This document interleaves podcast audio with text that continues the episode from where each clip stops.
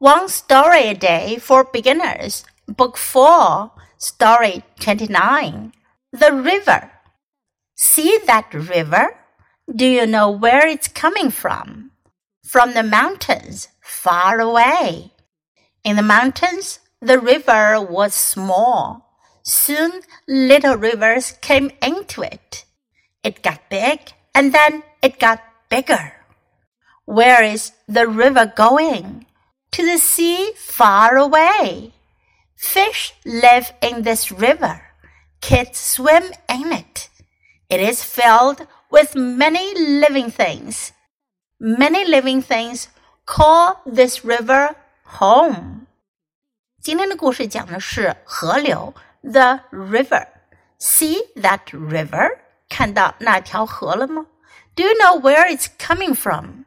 你知道它是打哪儿来的吗 ？from the mountains far away 是从远远的山里来的，far away 很远的，相隔很远的。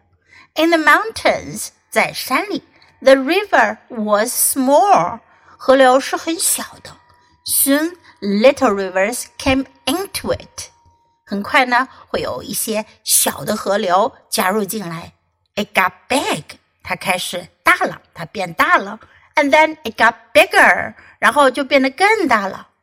Where is the river going？河流要去哪儿呢？To the sea far away，要到远远的海里去。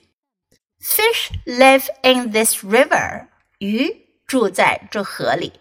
Kids swim in it，孩子们在河里游泳。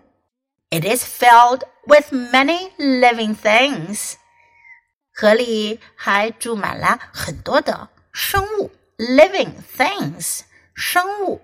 Many living things call this river home。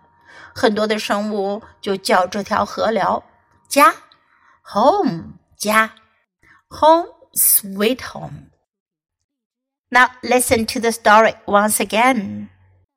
The river. See that river? Do you know where it's coming from?